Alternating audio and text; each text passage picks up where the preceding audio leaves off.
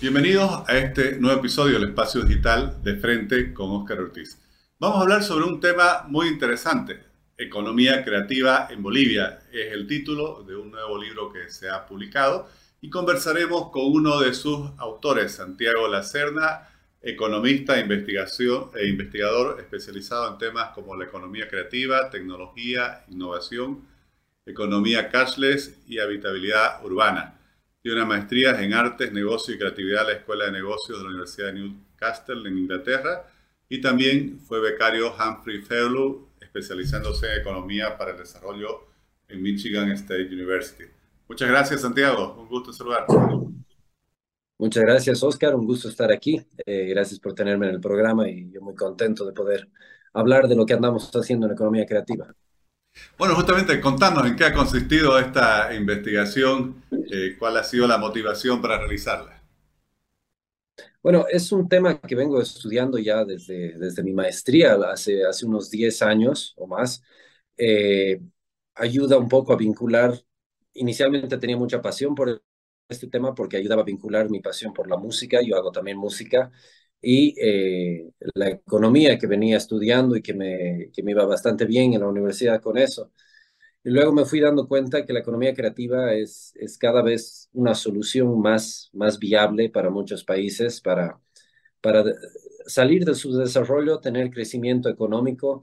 En Bolivia en particular, yo creo que es muy importante tirarle bola a esta economía porque ayuda a diversificar nuestra economía, que está tan arraigada en el extractivismo, ¿no? En, la trampa del rentismo que, que, le llaman. Eh, estamos, nos dedicamos mucho a, a, buscar el próximo recurso natural, renovable o no renovable, para explotar, esperando que eso nos pueda sacar del subdesarrollo, pero hasta ahora no lo hace y claramente no lo va a hacer por sí solo. Necesitamos diversificar la economía, eh, abrirnos a exportar, abrirnos a emprendimientos y ahí es donde la economía creativa es clave porque se apoya sobre todo en ideas, en creatividad, en innovación, más que en la necesidad de contar con inversión en capital, ¿no? Eh, obviamente sí se requiere inversión en capital, se necesitan inversionistas, pero no es tan alto el, el, umbral para entrar a este tipo de economías, ¿no? Entonces, eh, abarca desde todas las disciplinas, desde artes y culturas, que es lo que más se conoce por economía naranja, pero eh, sirve también para potenciar el software, que es una industria creciente en nuestro país.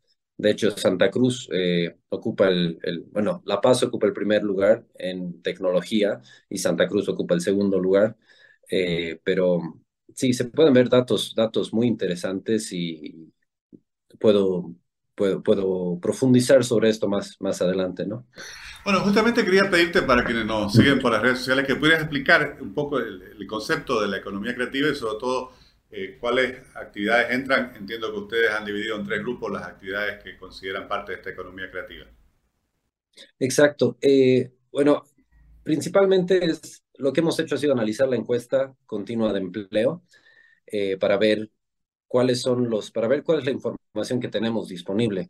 Y la categorización que se tiene ahí, eh, que usa el INE, la de seis dígitos, es bastante, bastante especializada, bien específica, y eso nos permite diferenciar más o menos quiénes podrían pertenecer a la industria creativa y quiénes no. Entonces hicimos un barrido general de toda esa información, eh, bien minucioso, y logramos dividir, hay teorías todavía no se ha definido un concepto sobre lo que es la economía creativa, pero nosotros dividimos esto en tres grupos diferentes, un poco para decir, el grupo 1 y 2 es el más creativo, el que nosotros consideramos que es realmente la economía creativa, y el grupo 1, 2 y 3, todos juntos, es lo que se entiende por economía naranja, que, que, analizó el BID, también las Naciones Unidas analizan esto, que incluye sectores como la educación en todos sus rubros, desde educación primaria, eh, kinder, eh, educación pública en, en los pueblos y gastronomía, que en realidad gastronomía es el sector más amplio y diverso. Personalmente no me gusta incluir todavía gastronomía como parte de la economía creativa porque es muy difícil distinguir entre la que vende jugos en la esquina por, eh, por subsistir y el que ha creado su eh, restaurante que genera empleo para más de 20 personas y que realmente ofrece algo diferente, algo innovador. Eh, todos son soluciones válidas para el crecimiento económico, pero la economía creativa se enfoca más en los que hacen esta creatividad más avanzada. Entonces... Eh, decías que habían analizado el, la encuesta del INE el estudio del INE. Entonces, ¿qué han encontrado? ¿Cómo estamos en Bolivia? O sea, ¿cuál es la importancia actual y cuál es el potencial? Hablabas que también puede ser eh, un instrumento muy importante para impulsar el desarrollo y generar oportunidades. Sí, perfecto. Eh, justo, justo me iba a eso. Analizando los tres grupos juntos, o sea, el concepto más amplio de economía creativa, tenemos que la población económica, el 21% de la población económicamente activa de Bolivia pertenece o se beneficia de la economía creativa. Esto incluye eh, incluso a los que trabajan como limpiadores en un colegio, por así decirlo, ¿no? Que, que o sea, sin el colegio, sin, sin esta actividad económica, no tendría empleo o no trabajaría en eso particularmente. Entonces, eso llega hasta el 21% de los trabajadores bolivianos. Nos concentramos solo en los sectores que yo considero los más creativos, el 1 y el 2, llegamos a 5.95%, casi el 6%, que es muy parecido a unas cifras que se encuentran en otros países y que se han calculado en el mundo entero. El libro de la economía naranja que se publicó hace 10 años decía que el 6% del, de la, del PIB mundial era de la economía creativa. Entonces es una cifra cercana a la que, a la que tenemos, eh, en este, a la que hemos encontrado, ¿no? También hemos encontrado que gastronomía es el sector que más, más presencia tiene, con un 36-37%. Le siguen moda, educación, artesanía y los demás son porcentajes muy bajos, pero que aún así no deja de ser interesante de analizar. Y en base a lo que ustedes han investigado y, encontrado, ¿cuáles son las principales conclusiones eh, a las cuales llegan, especialmente en función de la realidad económica boliviana? Eh, sí, principalmente eso de o sea que es necesario hacer una reforma educativa, ver cómo incentivar eh, la innovación y la creatividad desde las escuelas, desde, desde los casos exitosos que uno puede ver. Por ejemplo, en Cochabamba tenemos particularmente dos colegios muy, muy destacables, que son el San Agustín y el Colegio Laredo. Son colegios bien especializados en distintos temas puede que la especialización sea una solución efectivamente en la educación a largo plazo. En el proceso de selección que se realiza para que los alumnos entren a este colegio es algo esencial, ¿no? Entonces, eh, ¿cómo replicamos y cómo expandimos este modelo? También me gusta mucho hablar de los dentistas, por ejemplo.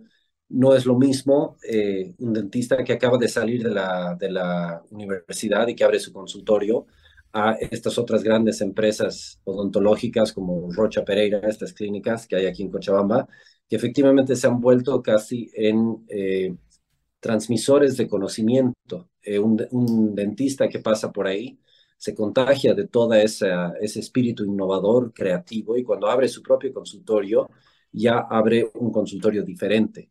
Entonces hay que observar estos ejemplos y analizarlos para ver cómo podemos expandir y escalar este, esta innovación y creatividad, ¿no? Eso adicional a lo que mencioné anteriormente sobre la necesidad de facilitar las, las leyes y las normas para poder hacer empresa en Bolivia. ¿no? Santiago, y pensando en quienes nos están siguiendo y son emprendedores o aspiran a ser emprendedores, algunos eh, en el ámbito digital, otros en otros emprendimientos, pero que también obviamente puede inscribirse en el concepto de la economía creativa. ¿Qué les recomendarías a, estos, a estas personas que quieren emprender en el ámbito de la economía creativa? Eh, que no es suficiente tener una buena idea, uno tiene que ser perseverante y continuar y saber cómo ejecutarlo, cómo llevarlo a cabo, ¿no? Cómo, eh, cómo traducir tu idea en realidad y seguir y seguir con ese tema hasta que sea exitoso y también entender que para que una empresa tenga éxito, unas 10 tienen que fallar. Eh, ese no es el número exacto, pero es, eh, por, ahí se va, por ahí se va ese análisis, ¿no? Entonces es muy importante que no tengan miedo a intentar, fallar, probar una cosa levemente diferente o seguir intentando en el tema, pero siempre hay que probar, fallar, es parte del proceso innovador. Y también hay que Bueno, hemos creado una página web, economiacreativa.art, como parte de, este proyecto, para que los emprendedores eh, creativos nos podamos juntar todos, reunir, eh, crear una, una, voz para poder eh, discutir estos temas, llevarlos más al plano, al plano político y gubernamental, para que se vea la necesidad de que la economía tiene que diversificarse y los emprendedores podemos diversificar, ¿no? O sea, somos la respuesta.